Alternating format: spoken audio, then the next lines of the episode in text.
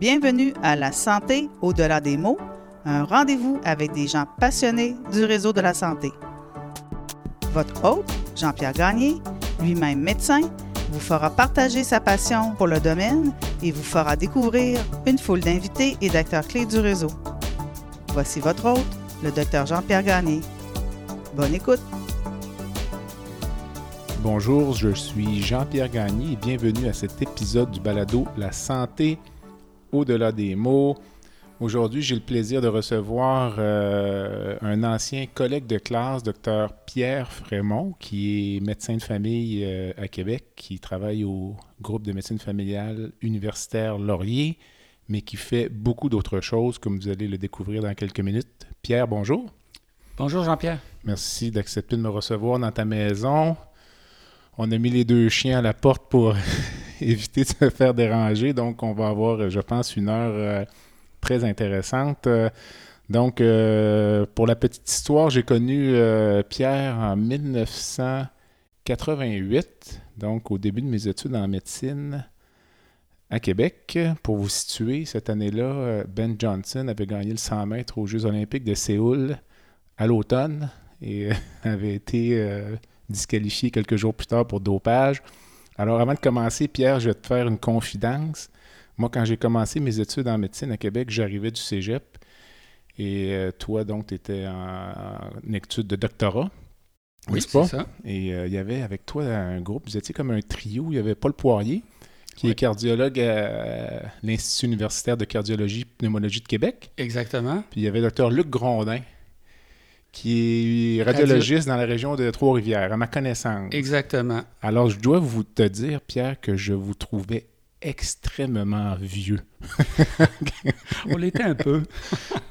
Pour un, gars qui arrivait du cégep, donc à 18, euh, j'avais je pense 18 ans à l'époque, puis euh, donc toi tu en avais peut-être 25, 26.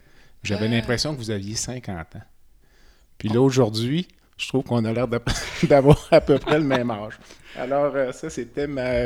ah, ben là, aujourd'hui, on va peut-être parler d'exercice pour le maintien ben de, la santé. Hein? Alors, je vais prendre euh, quelques instants pour te présenter. Donc, euh, tu as commencé tes études en 1981 par, par un bac en activité physique.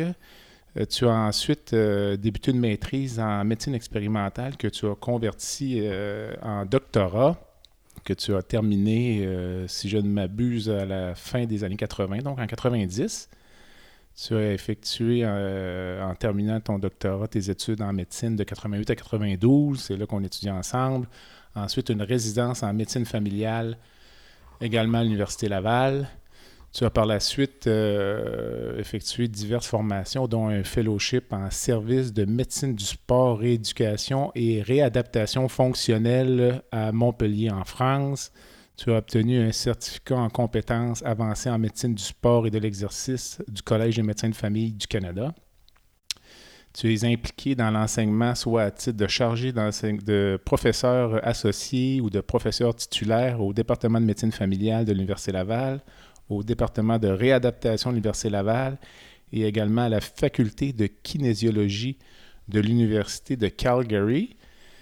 Tu as été impliqué euh, au niveau sportif avec euh, plusieurs équipes sportives. Je vais en nommer quelques-unes. Les Enfants de Beauport de la Ligue junior majeure du Québec, euh, le club de football Rouge et Or, plusieurs équipes sportives au niveau du Rouge et Or, les Remparts de Québec. Tu as été euh, médecin de l'équipe médicale canadienne aux Jeux olympiques d'Athènes en août 2004. Tu as été membre de l'équipe médicale de l'équipe canadienne de ski alpin de 2008 à 2012. Tu as également été membre expert médical d'un groupe de travail ministériel sur les commotions cérébrales de 2014 à 2015 membre du comité de révision des orientations ministérielles pour, les traumatismes pour le traumatisme crânio-cérébral de 2005 à 2010. Dans le moment, tu es membre de la Canadian Concussion Collaborative, qui est un groupe de travail de l'Association canadienne de la médecine, du sport et de l'exercice, si je ne m'abuse. Ça achève, mon cher. Tu es également membre d'un groupe de travail euh, fédéral, provincial, territorial sur les commotions cérébrales de Sport Canada depuis 2015. Également membre conseil sur les commotions cérébrales pour le ministère de l'Éducation, des Loisirs et du Sport du Québec. membre conseil sur les commissions, pour les commotions cérébrales, sous-comité sur les commotions cérébrales de Parachute Canada depuis 2016.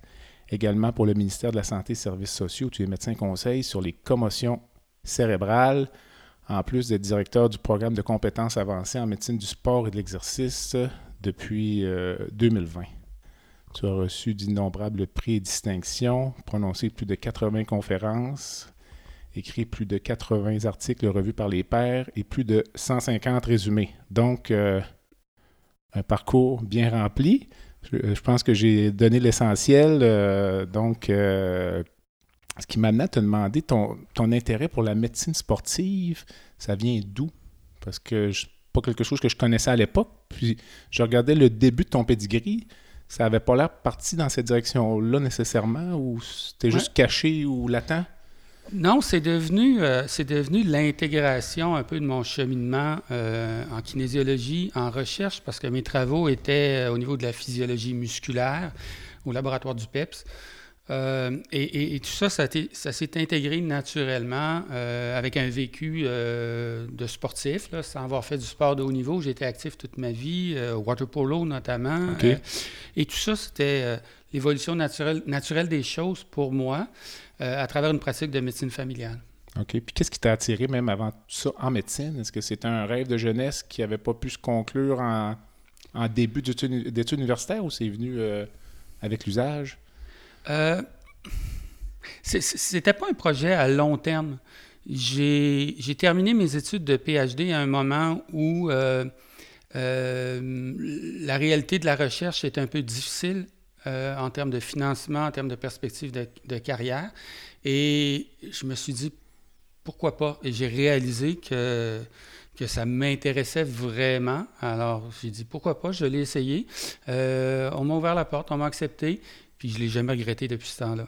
Puis, euh, à la médecine du sport, c'est greffé un intérêt pour les commotions cérébrales, ou, qui est venu en même temps, encore une fois, ou ça a été une espèce d'évolution dans ton, ta pensée ou dans ton avec, euh, au moment où j'ai commencé ma carrière, euh, la directrice, en fait, une pionnière de la réadaptation à, Québec, Carol Richards, euh, m'a recruté comme professeur au sein de son département de réadaptation pour tout ce qui était à la frontière des disciplines de réadaptation et de la médecine. Alors, j'enseigne on est en quelle année, là, juste pour... On est en 1994. OK, parfait. Euh, et, là, je suis devenu le, médecin dans le groupe de, réadaptation qui enseignait un peu tous les thèmes à la frontière, euh, des, toutes les notions qui étaient pertinentes pour les physiothérapeutes à la frontière de la médecine. Et euh, ça m'a placé dans une carrière académique où là, j'ai eu le temps de m'intéresser à certaines problématiques que je j'essaie de faire avancer maintenant. Et, dans ces problématiques-là, ben, il y avait les commotions cérébrales qui étaient en pleine ébullition. Il y avait une prise de conscience à ce moment-là. Il y avait très peu de choses de faites. Et donc, c'était un beau terrain euh, pour essayer d'en faire une contribution académique. C'est parce que si je me rappelle, pour avoir joué du hockey de relativement haut niveau là, à l'adolescence, à la fin des années 80, c'est ce que je disais d'ailleurs à mon fils cette semaine, un de mes plus jeunes qui joue au hockey. On parlait de commotion cérébrale, puis je lui disais, euh, Philippe, dans mon temps, le traitement d'une commotion cérébrale, en bon québécois, on sautait un shift quand on jouait au hockey. Là.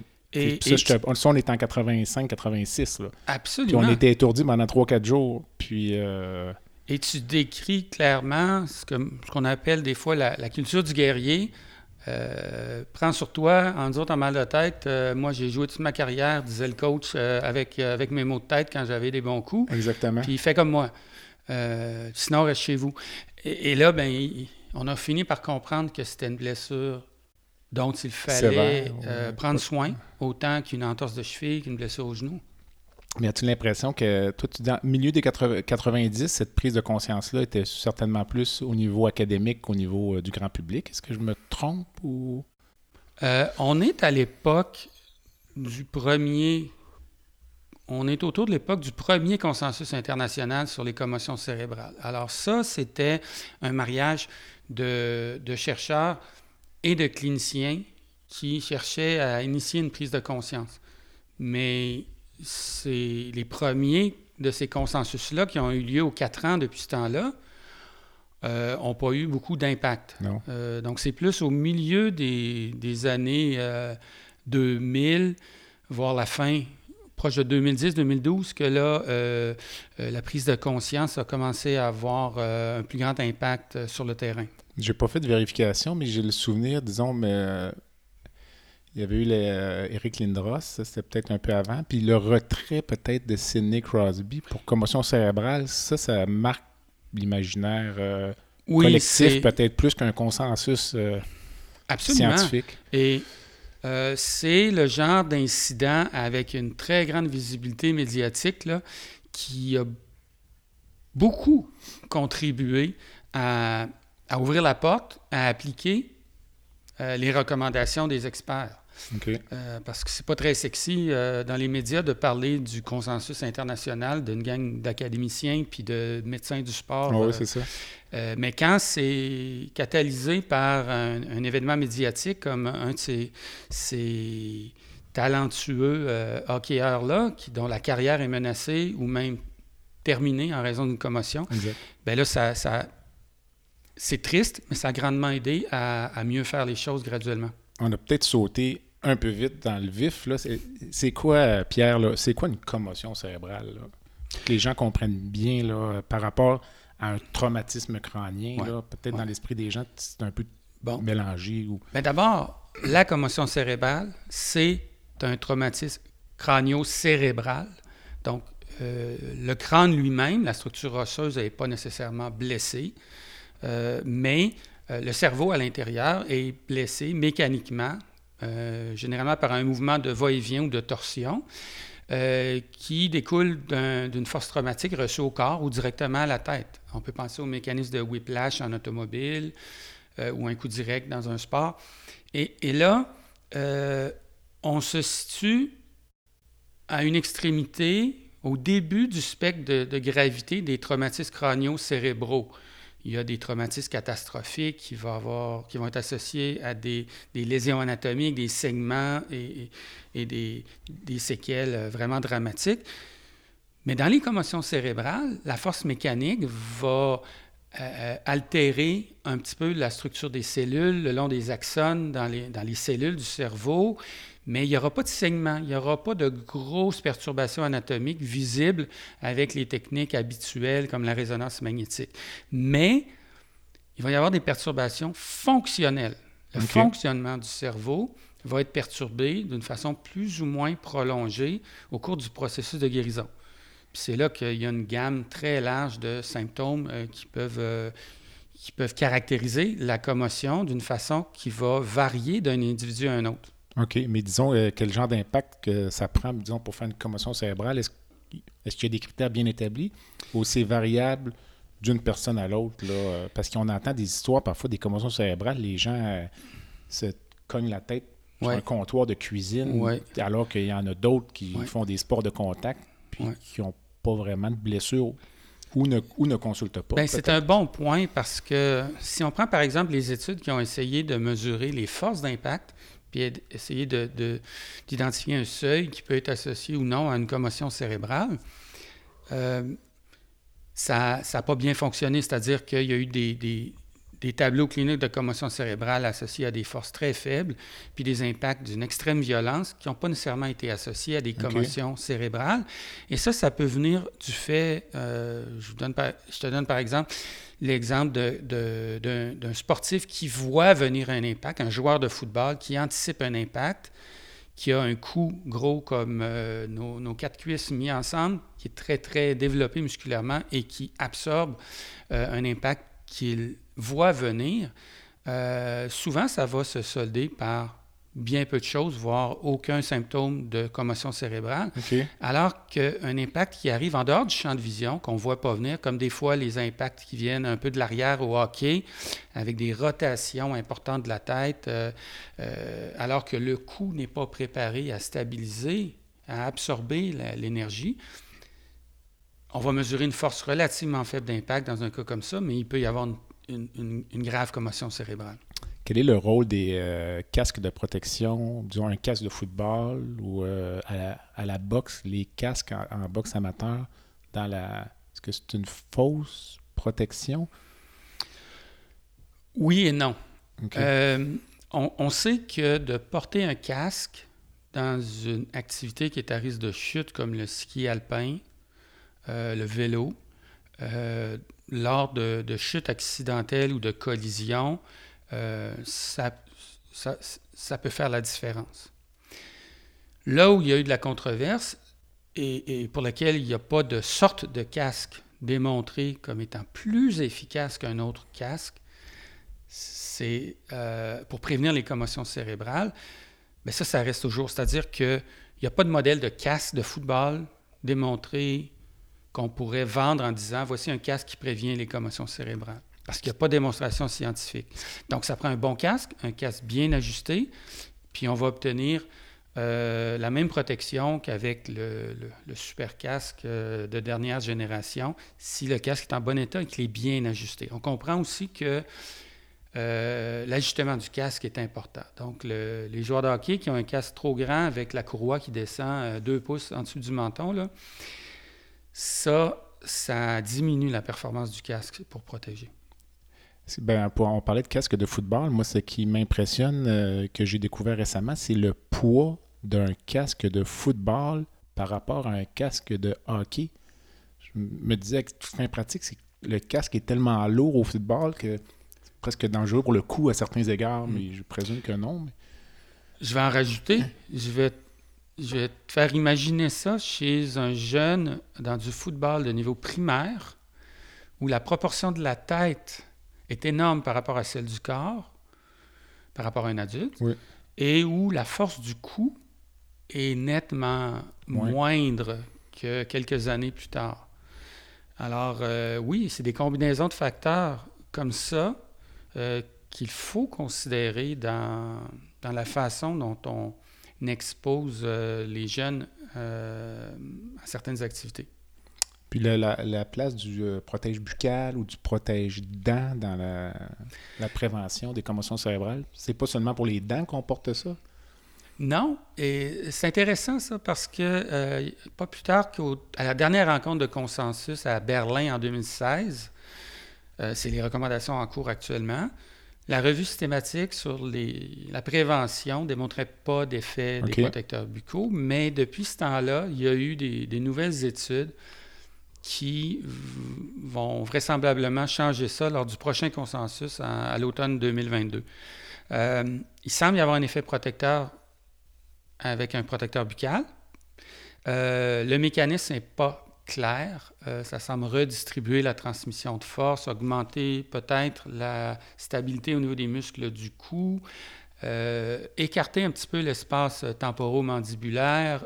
donc, plusieurs facteurs potentiels, mais au bout du compte, il semble y avoir un, effet, protecteur.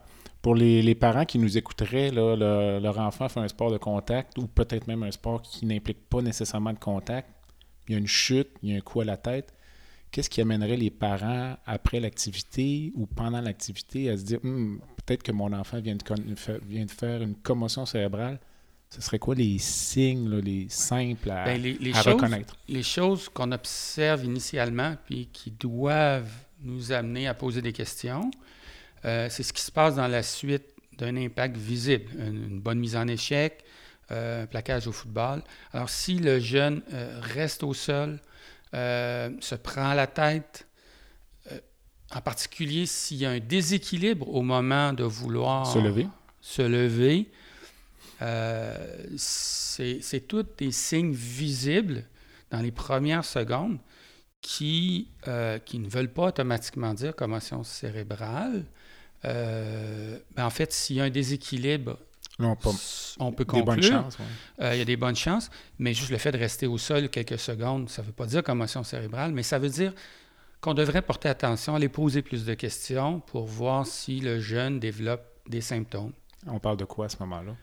Mal de tête, étourdissement, nausée, un jeune qui devient très, très émotif, euh, qui commence de façon disproportionnée à dire euh, Tu vas pas me retirer du jeu ou qui commence à pleurer. Ça fait partie des manifestations.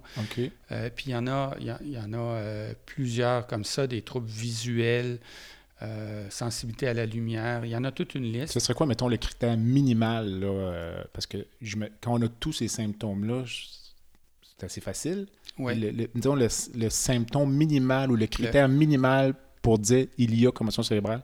Le plus fréquent à rechercher, le plus souvent présent, c'est le mal de tête. OK. Euh, les autres, ça vient se rajouter et, et- et ça vient euh, euh, augmenter notre conviction qu'on doit retirer le jeune de son activité immédiatement. Et quel est le traitement d'une commotion cérébrale? C'est des choses très, très simples pour les, les premiers jours. Retirer immédiatement dès qu'on a une suspicion, obtenir euh, un diagnostic idéalement, euh, mais surtout respecter une période de repos d'à peu près 48 heures. On peut prolonger un peu, ça peut être 72 heures s'il y a beaucoup de symptômes. Et dès qu'il y a au-delà de ce court repos initial-là une amélioration, on peut commencer à tenter une réactivation graduelle à domicile, tant au niveau euh, du travail mental que de l'activation physique avec une marche autour du quartier, des choses comme ça. Quand tu parles, euh, je m'excuse, quand tu parles du repos de 48 heures, c'est vraiment repos complet là, euh, à la maison, sans tenir vraiment Ça- aux petites ça- activités de la vie quotidienne. là. Activité de base, euh, on, on- on- on retire le temps d'écran autant que possible, Pas d'école, probablement. on retire de l'école, on se repose. Ça ne veut pas dire la porte fermée, la chambre dans le noir, C'est ça. sauf que Il y en a qui ne le tolèrent pas, par contre. hein, je pense la lumière aussi, des fois. C'est ça. Si le jeune euh, a beaucoup de sensibilité à la lumière et est bien dans le noir, c'est correct. Il ne faut pas lui imposer à tout prix. Euh, on le garde tranquille à la maison, tout simplement, pour 48 heures. Puis après ça, on essaie de, de tester sa capacité de travailler avec son cerveau, euh, avec des petites tâches mentales, essayer de faire un peu de lecture, euh, un petit peu de temps d'écran, donner signe de vie à ses amis sur les réseaux sociaux. Ça, ça leur fait du bien mentalement, mais pas de passer une heure à éplucher tout leur réseau. Euh, on les réactive physiquement de façon graduelle et ça inclut un retour graduel à l'école par la suite quand ça se passe bien à la maison pour à peu près l'équivalent d'une période de cours à la maison s'il n'y a pas d'augmentation de symptômes. Puis l'augmentation de symptômes, c'est le critère le plus important pour guider sa progression. Donc, le jeune qui fait une activité, il doit se demander, ben, est-ce que mes symptômes augmentent?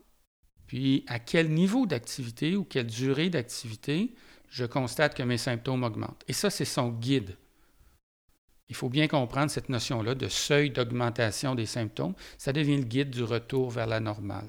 Pas toujours facile lorsqu'on parle de sport, puis que l'enfant ou l'adolescent est conscient que la récidive des symptômes peut retarder le retour euh, aux activités, j'imagine. Ou, euh? Oui, bien, un, un des défis, euh, c'est de convaincre le jeune qui travaille pour lui-même, qui travaille pour le, le reste de sa saison puis de sa de carrière sa de aussi, sportif. et, et ceux qui deviennent les plus les meilleurs euh, messagers de ce message clé-là, c'est ceux qui font l'erreur de vouloir retourner trop vite, qui nient leurs symptômes, qui récidivent précocement, qui font un très mauvais épisode.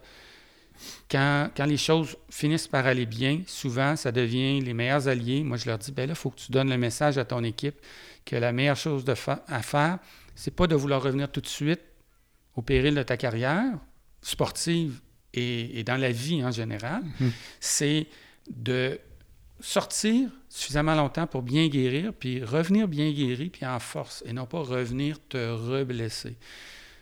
Mais, euh, il faut, faut vraiment travailler sur ce message-là. Sors vite, guéris vite, puis reviens en force.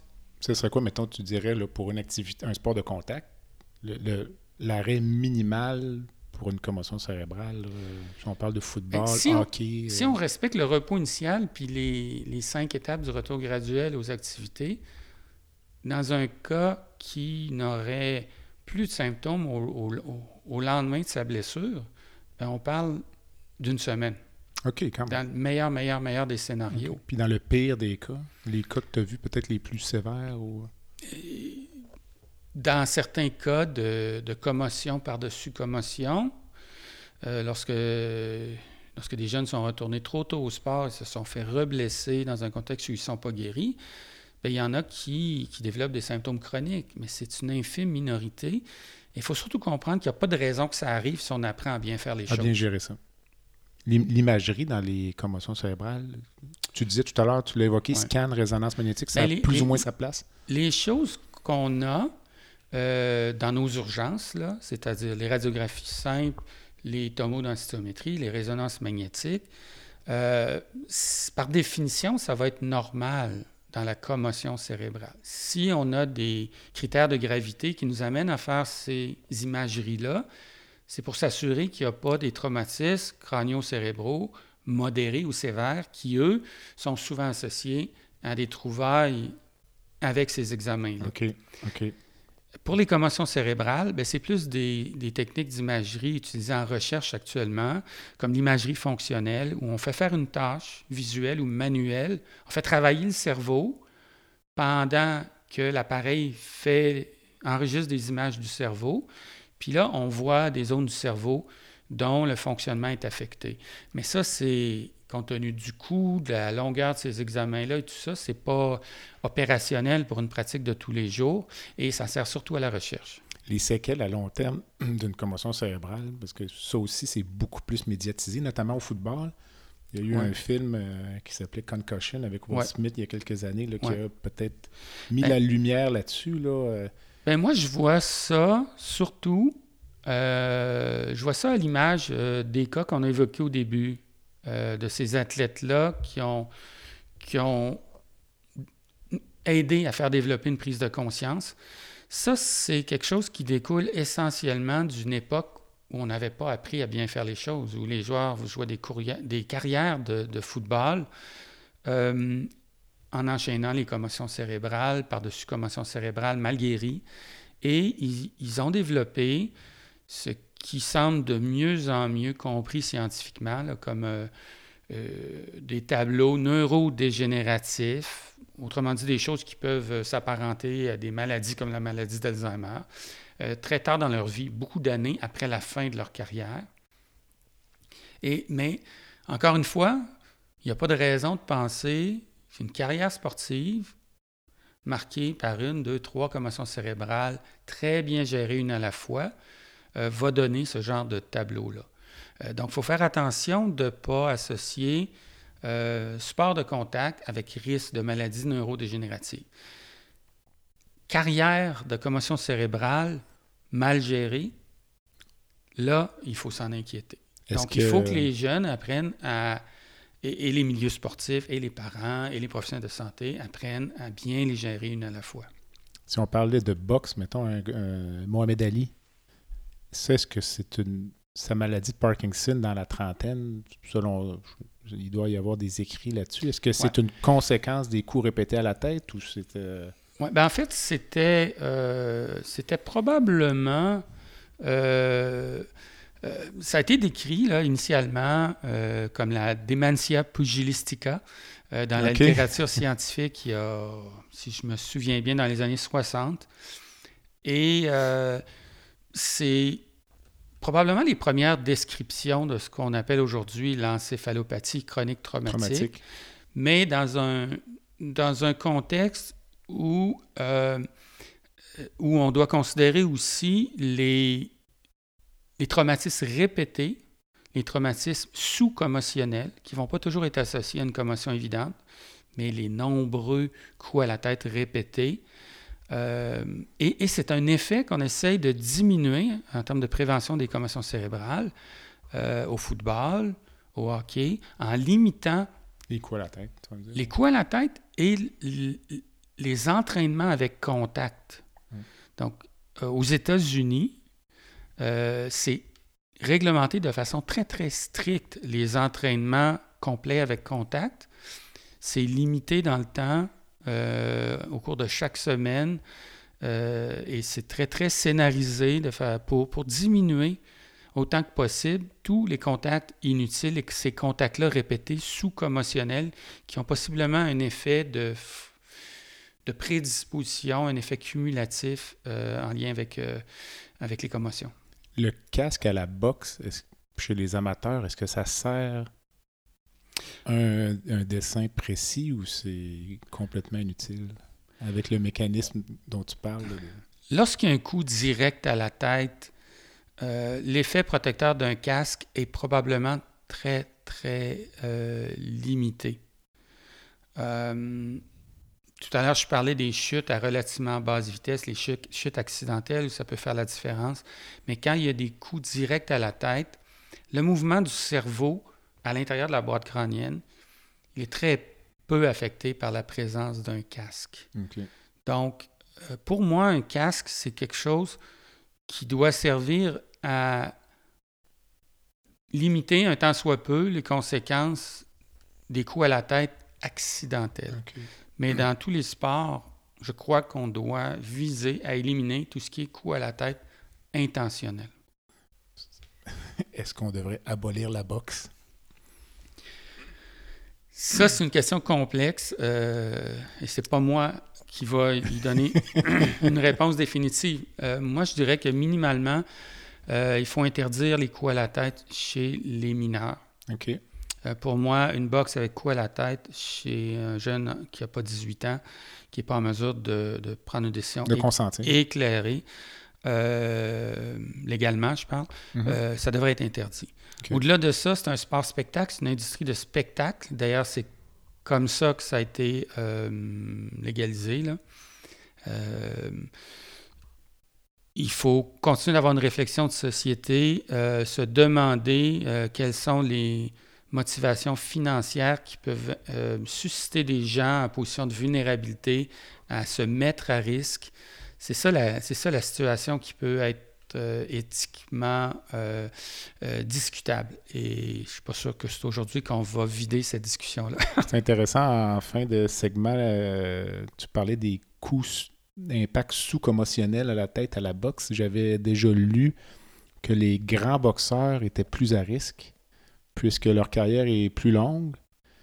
Ils ne sont en général pas victimes de knockout, alors qu'un boxeur de qualité inférieure, peut-être, lui, va faire une carrière très courte, des fois un ou deux knockouts, donc deux bonnes commotions cérébrales, puis il change de carrière. Alors qu'un grand boxeur va faire 50 combats, il ne sera jamais mis KO, mais il va recevoir des coups à la tête. Ça rejoint peut-être un, un peu ce que tu disais tout à l'heure. Absolument. Il y a les, coups sous-commotionnels, il y a les commotions qui ne se soldent pas par un chaos. Euh, j'ai la misère à imaginer un boxeur dans un, match qui se termine euh, avec décision euh, serrée, qui n'a pas encaissé suffisamment de bons coups à la tête pour se retrouver dans le vestiaire après le combat avec des symptômes de commotion. Et ça, ce ne sera pas toujours documenté. Alors, on prend une courte pause et on revient avec Dr Pierre Frémont pour euh, discuter de médecine du sport. Le podcast La santé au-delà des mots est une présentation du groupe conseil Beauchamp, Beaulieu, Dessureau, Toupin de la financière Banque nationale Gestion de patrimoine. Comme nous croyons que la santé financière fait partie de la santé globale, nous sommes heureux de nous joindre au Dr Jean-Pierre Gagné pour vous souhaiter une bonne saison de la santé au-delà des mots. Tu veux lancer ton propre podcast, mais tu ne sais pas comment t'y prendre? Pas de problème. Mouton Marketing peut t'accompagner de la conception au lancement. Envoie ton idée de podcast à bonjour à commercial Bonjour à commercial g. L'univers du podcast t'attend.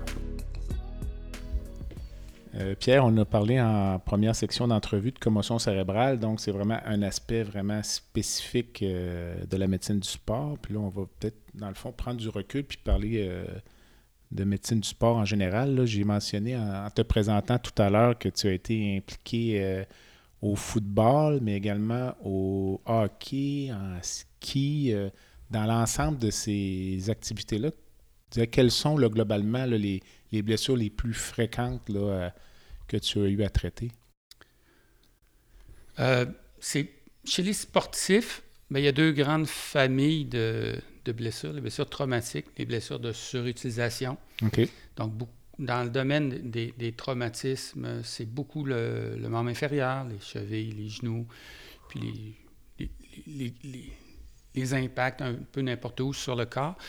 Euh, les blessures de surutilisation, ben, c'est beaucoup euh, l'épaule, euh, au niveau des, genoux, même inférieur. Il y en a aussi euh, une, multitude, mais il y a aussi des blessures très spécifiques à des techniques particulières. Donc, par exemple, des problèmes de poignet chez les gymnastes. Donc, ça, ça peut devenir très, très spécifique. pointu. OK. Euh, mais le plaisir, c'est de travailler avec euh, des patients qui ont une motivation extrême à, retourner vers leurs objectifs de, performance. Avec ça, c'est, c'est ce qui rend la médecine du sport euh, vraiment passionnante. Est-ce qu'il y a une discipline sportive dans laquelle tu aimais plus t'impliquer, que ce soit le hockey, le football, le ski, le patinage ou autre? Ou, ben, pour moi, l'implication euh, sur le terrain, euh, comme tu l'as mentionné au début, en football, hockey, euh, ski alpin, ça a été, c'était une école. J'ai pas eu la mm. chance de faire une année de formation dédiée à la médecine du sport, mais en début de carrière, je me suis beaucoup impliqué euh, sur le terrain pour être exposé à tous les volets, euh, notamment aigus, et à la, guérison des blessures dans des milieux sportifs. Puis le football, évidemment, c'est une discipline avec plusieurs blessures traumatiques aiguës, qui a été une, très belle école pour moi jusqu'en 99, euh, avec la première Coupe Vanier. OK. Le hockey, évidemment. le hockey, c'est là que j'ai découvert beaucoup les commotions cérébrales en complément du, du football.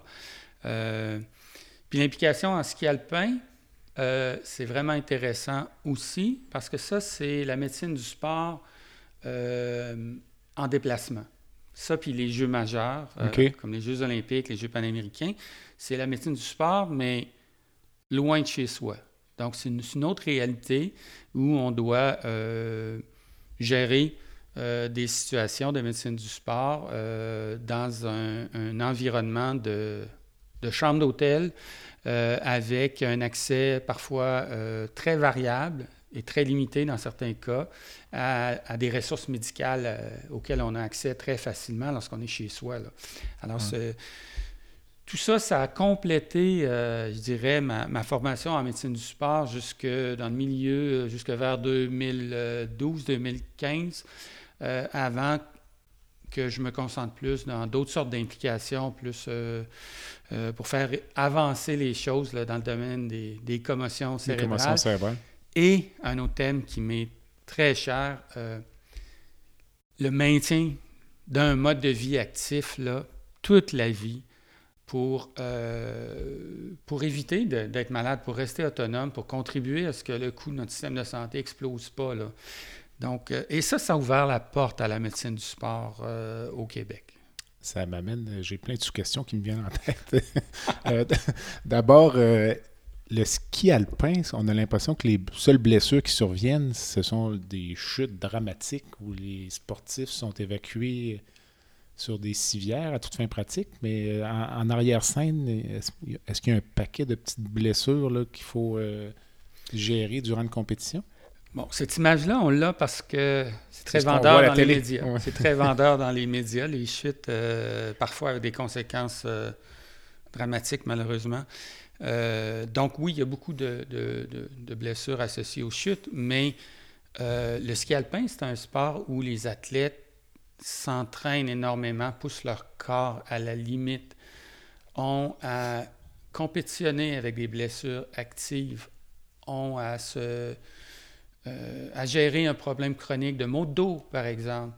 Euh, donc, il y, a, toutes sortes de réalités beaucoup plus nuancées euh, sur lesquelles on travaille. ces athlètes-là voyagent avec des professionnels de réadaptation pour les aider à guérir certaines blessures, à éviter la reprise de certaines blessures avec un caractère chronique. Pensons euh, au dos des skieurs, qui, aux genoux des skieurs, qui sont souvent problématiques au long cours. Puis c'est un travail de tous les jours de, d'essayer de gérer ces problèmes-là au cours de la carrière d'un skieur. J'avais déjà lu dans un livre sur les blessures associées à la course à pied que un des premiers conseils que l'auteur donnait, c'est que lorsqu'on se blesse en faisant de la course à pied, il faut que notre médecin fasse de la course à pied. Sinon, il ne comprendra pas nos attentes euh, par rapport au retour à l'activité. Est-ce que tu dirais que pour être un bon médecin du sport, ça prend une certaine connaissance du, sport comme tel, puis peut-être un amour même du sport? Il faut certainement prendre le temps de comprendre la spécificité de chaque, chaque sport, chaque type de discipline, les disciplines individuelles qui ont un caractère de, de, résistance, de force, les disciplines, des, disciplines d'endurance, euh, les gestes techniques, les techniques de course.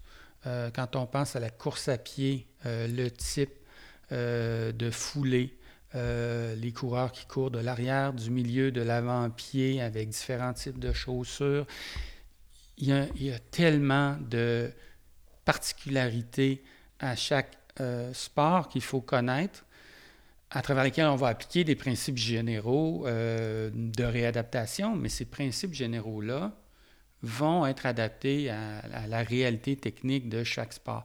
Alors, c'est bien clair que chaque médecin du sport ne peut pas faire tous les sports, mais il doit certainement consacrer euh, du temps à les comprendre. Un autre exemple, c'est la médecine de la danse.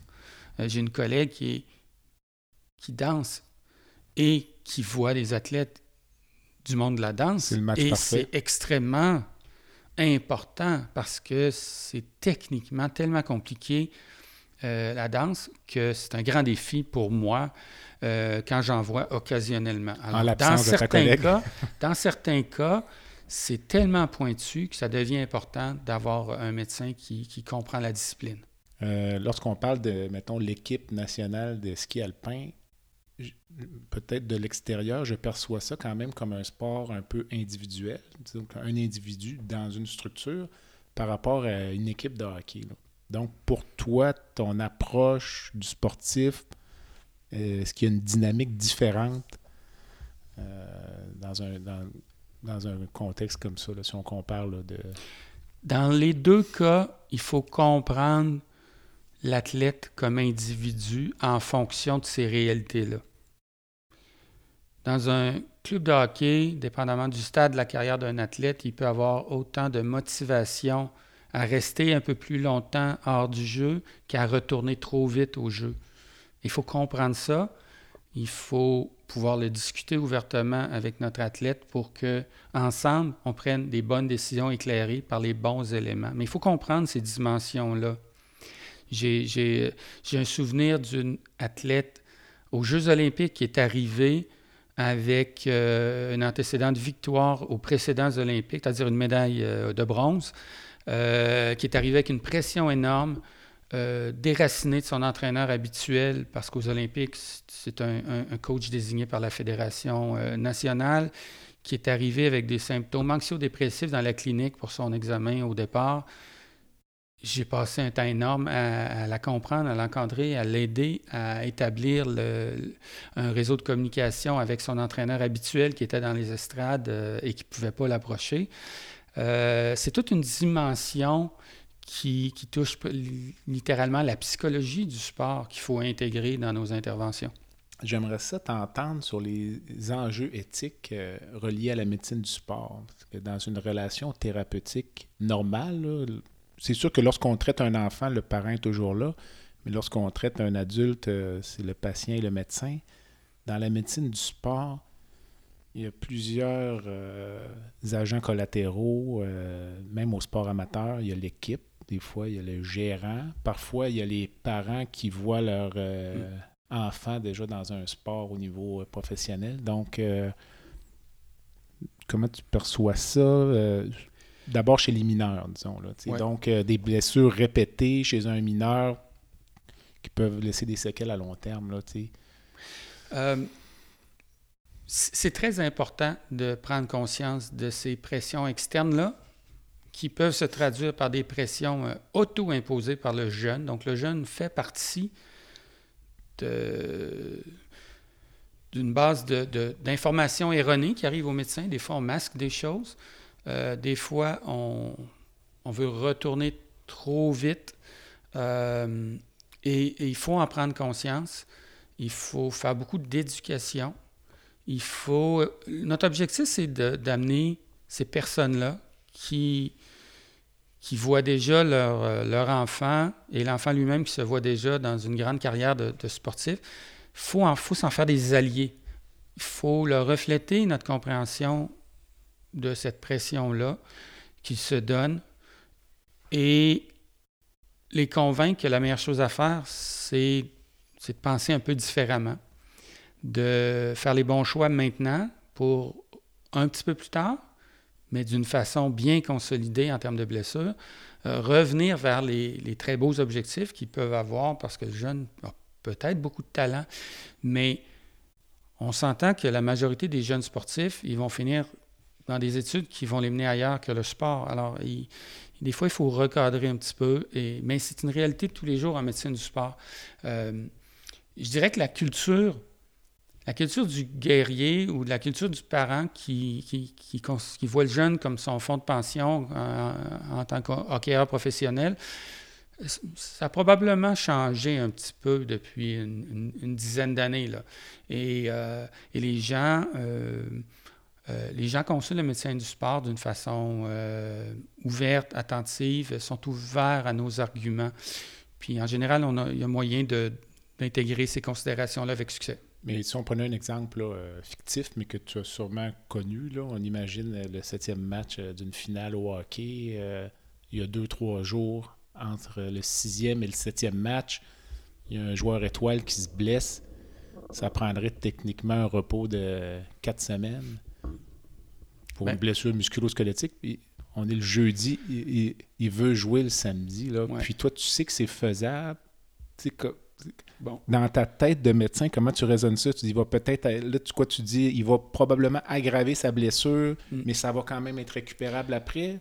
Oui. Euh, ben, là, pour moi, il y a, une, ligne euh, importante, c'est celle de l'âge adulte. OK. Euh, je crois qu'il faut systématiquement adopter la même conduite chez un jeune, un mineur, qui ait un match important ou non dans les prochains jours. OK chez un adulte, et moi je l'ai vu dans des matchs clés de fin de carrière, un dernier match universitaire, de dire, de discuter la possibilité de faire une anesthésie locale sur un ligament d'une cheville qui a une entorse, de dire, on va t'enlever la douleur, on va t'immobiliser avec un bon taping. On sait qu'on va probablement aggraver un peu cette entorse-là, mais c'est le dernier match de ta carrière. Tu veux le jouer? Tu veux le finir? Euh, c'est une option. Mais il faut que tu comprennes les points positifs, les risques, et puis on prend une décision ensemble avec un adulte. Euh, ça, ça se fait. Le même scénario à 16 ans, ce serait non, c'est ça? Ce serait non pour, pour, moi. Pour toi, c'est ça. As-tu eu des cas, ça peut être confidentiel, où tu as eu vraiment des, des pressions, là, de, soit des gérants de l'équipe, entraîneurs, parents, que toi, tu suggérais un retrait, de ne pas participer au ben, Comme médecin du sport, moi, j'explique aux, aux jeunes physios, euh, aux jeunes médecins qui s'impliquent dans ces milieux-là, il faut établir une relation de respect de la décision médicale. Euh, il faut prendre des, des, décisions avec confiance, il faut les communiquer avec confiance, il ne faut pas communiquer de l'hésitation à un entraîneur parce que ça, ça ouvre la porte à l'argumentation. Donc, quand on s'adresse aux jeunes, quand on s'adresse à un entraîneur, aux parents avec une décision, il faut le faire avec conviction, avec une certaine autorité. Puis il faut que ça ait été discuté au préalable quand on s'implique dans un milieu comme ça, parce que ça devient non gérable si, si tout est ouvert à l'argumentation. As-tu des cours, parfois, te demander des euh, deuxièmes opinions à un, collègue médecin? Sur un retour au jeu, un match important, ou euh, où tu te retrouves parfois, où tu te retrouvais euh, un peu isolé avec des décisions difficiles à prendre? En général, dans, dans le sport de haut niveau, on va voir, euh, puis en général, dans les cliniques de médecine du sport, on a des collègues spécialistes, orthopédistes en particulier, qu'on peut consulter sur certaines euh, pathologies. Puis dans certains cas, ils sont directement impliqués euh, auprès de l'équipe avec nous comme spécialistes. C'est le cas au football notamment. Alors oui, on travaille en équipe, on consulte lorsque c'est nécessaire pour prendre ce genre de décision-là, de, de participer avec une blessure pour finir une saison à un moment clé lorsque c'est acceptable. La question, c'est est-ce que c'est acceptable en termes de risque? As-tu des cas dans ta pratique où tu as carrément recommandé aux sportifs de mettre un terme à sa carrière, que ce soit un enfant ou un, adulte? Oui, ça m'est arrivé à quelques reprises en lien avec des, commotions cérébrales ou, surtout au début de mon implication dans, le domaine où j'ai vu des jeunes qui euh, avaient eu leur carrière de, football secondaire, très jeunes, euh, marqués par un enchaînement de commotions cérébrales avec des retours euh, rapides. Puis là, ben, j'avais constaté les critères de fragilité établis, c'est-à-dire des commotions qui arrivent avec des seuils de, contact de plus en plus faibles, des, guérisons de plus en plus longues à chaque épisode. Puis à un, certain point, il faut arriver à, à constater la fragilité, à la communiquer, puis puis amener le jeune à, penser à éviter ce type de sport-là. L'histoire de commotion répétée, ça ne doit pas toujours être facile à aller chercher, ça, au questionnaire. parce que les coups à la euh, tête font partie de l'activité. Ou... Euh? Oui, mais euh, d'abord, en, expliquant c'est quoi une commotion cérébrale, les, les jeunes sont capables de nous dire, généralement, à moins de volontairement choisir de mentir. Mais là, quand le jeune arrive avec euh, des symptômes qui sont envahissants, qui l'empêchent d'aller à l'école, qui permet, même s'il le voulait, il n'est pas en mesure de s'entraîner convenablement, ça devient évident. Bien là, il va finir par devenir honnête avec lui-même, puis à vouloir des vraies réponses en fournissant la vraie information rendue là. Malheureusement, le fait au début de, cacher ces choses-là, puis de se retrouver dans un état comme ça, ça fait partie du problème. Mais rendu là, ils finissent par être honnêtes, puis à vouloir prendre une vraie bonne décision. Euh, au cours de ta longue carrière impliquée en médecine du sport, euh, c'est ton plus beau souvenir de, tous ces voyages, tout ça, est-ce qu'il y a quelque chose qui t'a marqué particulièrement? Euh, oui. Euh, des fois, on a l'impression d'être un petit peu au, cœur du succès des athlètes. Puis en, 2004, j'ai été assigné à, l'escrime Jeux olympiques. Et puis, on avait une équipe de, quatre merveilleux athlètes euh, qui étaient en compétition contre les championnes du monde en titre. Je crois que c'était les Néerlandaises. Et qui ont fait la meilleure performance en date de 2004, en finissant quatrième, en, battant cette équipe-là. Et il y en avait deux sur quatre là-dedans, pour lesquels on avait justement choisi de, faire une anesthésie locale euh, pour leur permettre de, performer là, au niveau auquel ils s'étaient préparés, mais en éliminant l'aspect douleur. Alors, j'ai comme eu l'impression de faire partie un petit peu de cette, cette victoire-là en leur permettant de, performer euh, de cette façon euh, euh, aussi bonne. Euh, ça, ça a été comme euh, un beau souvenir d'être carrément au cœur d'une belle performance. C'est bien, c'est bien. On, approche la fin de l'entrevue. As-tu une devise, un mantra, quelque chose que tu, soit dans le cadre de ta carrière en médecine du sport ou autre, là, que tu dis souvent, ou les gens disent, ah, docteur Frémont, il dit tout le temps ça, ou il dirait ça. Ben, ce que je dis à tous les stagiaires que je dis souvent à mes patients chez qui je m'apprête à faire une infiltration ou à donner un anti-inflammatoire. En médecine du sport, on prépare le terrain à un effort de réadaptation qu'on ne peut pas faire à la place du patient. Puis il faut leur donner ce signal-là. Si on les soulage puis qu'ils se pensent guéris et qu'ils n'investissent pas dans un effort de réadaptation pour éviter de se reblesser, alors, moi, c'est le message que je donne constamment, autant aux étudiants qu'aux patients, que je ne fais que préparer le terrain à leur travail de, réadaptation de, pour, finir de guérir cette blessure-là que moi, je fais. J'ai seulement soulagé pour les rendre compatibles avec cet effort-là qu'ils doivent faire. Tu serais un genre de catalyseur ou un agent facilitateur, en quelque sorte. Ça ressemble à ça. Euh, on est en pleine pandémie, on est peut-être à l'aube d'une autre vague reliée au, euh, variant Omicron, donc notre système de santé est passablement mis à mal. Dirais-tu quand même qu'on a un bon système de santé euh, au Québec? Question politique. Oui, bien, écoute, moi j'ai toujours vu, en me promenant un petit peu, en, parlant avec mes collègues ailleurs au Canada, aux États-Unis ou ailleurs dans le monde. en Angleterre, entre autres, y a un système de santé public qui nous ressemble. je pense que pour un système de santé universel, on a un bon système de santé, un système de santé où personne n'a besoin de faire euh, faillite ou de se mettre à risque de ne pas avoir de système de santé pour, euh, en n'ayant pas d'assurance parce qu'ils n'ont pas les moyens d'en avoir. Donc, ça pour moi, c'est précieux. On ne doit jamais mettre ça de côté et on a un, un très bon niveau de soins, même si on ne peut pas tout avoir demain matin. Même si des fois, comme société, il faut décider si on se donne le traitement à plusieurs millions de dollars par, année pour un patient. Euh, on a des réflexions difficiles dans un système de santé public.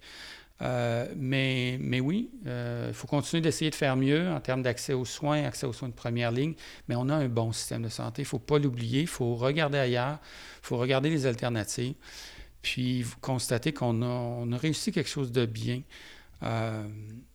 je crois, moi, comme professionnel, euh, en professeur en réadaptation, je crois que euh, dans une perspective d'exercice pour la santé, une chose qui pourrait s'améliorer, c'est l'accès aux soins de réadaptation.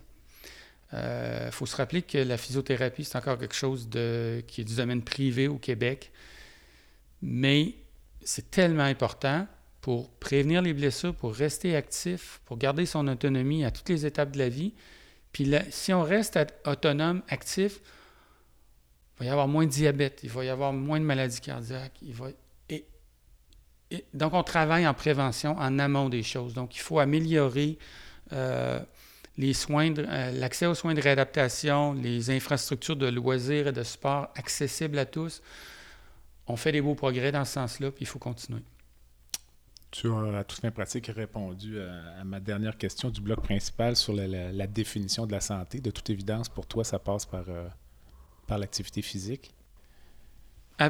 Absolument. Euh, il faut. Euh, Pierre Lavoie fait un travail extraordinaire à essayer d'ancrer cette valeur-là dans la vie des jeunes. et il faut que ça continue à toutes les étapes de la vie. Moi, mon, une frustration, mais un grand bonheur en même temps, c'est de voir euh, ce retraité-là de, 70 ans qui passe à côté de moi en pleine forme quand moi je commence ma saison de, euh, de ski de fond au Mont-Sainte-Anne euh, avec une horrible sensation de déconditionnement. Puis là, j'ai cette espèce d'athlète de 70 ans qui passe à côté de moi en plein équilibre. Un genre de Jack Rabbit. oui, je trouve ça de toute beauté et c'est une des choses qu'on essaie de faire en médecine du sport, c'est garder ces gens-là, euh, les ramener le plus vite dans ces sports-là, peu importe leur âge. Est-ce qu'il devrait y avoir un message quand même de, ça, on a, ça a été dans les médias récemment de faire attention quand même au surentraînement, puis peut-être aux méfaits de certains types d'activités, comme euh, je ne suis pas un spécialiste, mais les ultramarathons, puis des choses. On, on, a tellement de science sur l'exercice pour la santé et ça inclut une compréhension de quand est-ce que ça devient trop? On a des belles méta-analyses qui nous démontrent qu'au-delà d'une certaine quantité, les bénéfices s'estompent et on retombe, la courbe remonte vers des conséquences néfastes. Alors, je ne suis pas en train de dire qu'il faut euh, tous vouloir faire des ultramarathons euh, à partir de 50 ans. la crise de la cinquantaine qui donne envie de faire des ultramarathons, ce n'est pas une bonne chose. Euh, ce n'est pas nécessaire. Euh, si on fait euh, jusqu'à deux, trois fois le 150 minutes de base qui est recommandé à tous, d'activité modérée à vigoureuse, c'est parfait. Pas besoin de faire 5, 6, 8 fois pour se préparer pour un, un, ultramarathon. Là. Alors, merci beaucoup. Alors, euh, comme tu le sais sans doute, il y a une section baguette magique dans cette entrevue, donc on termine toujours sur une note un peu plus légère. Euh, si je te donnais une baguette magique et je te laissais instantanément changer une chose dans le système de santé aujourd'hui, donc le, 15 décembre 2021, ce serait quoi? Euh, j'essaierais d'introduire des mesures pour faciliter l'adoption d'un mode de vie actif. Des mesures fiscales, des déductions pour des, activités sportives, euh, un support aux stratégies d'entreprise pour euh, garder les employés actifs. Euh, j'ai mentionné tout à l'heure les, soins en réadaptation. Pour moi, ça, ça va tout ensemble. essayer de convaincre nos gouvernements, même si ça ne donne pas toujours des résultats avant la prochaine élection. Ça, c'est moins stimulant pour les gouvernements.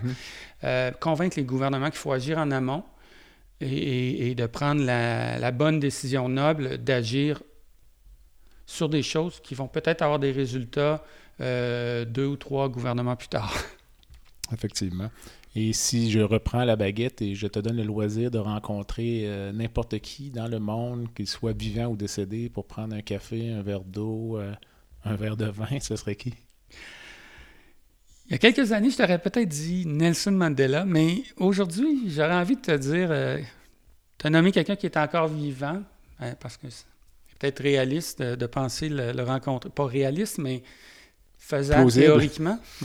Euh, je te dirais Barack Obama, avec ce qu'on vient de voir aux États-Unis, euh, cette espèce de, de, polarisation, de manipulation de l'information, qu'on a l'impression de voir apparaître un, petit peu chez nous euh, à travers les, euh, ce qu'on voit autour de la vaccination. Euh, je trouverais ça fascinant d'essayer de comprendre le monde actuel avec quelqu'un.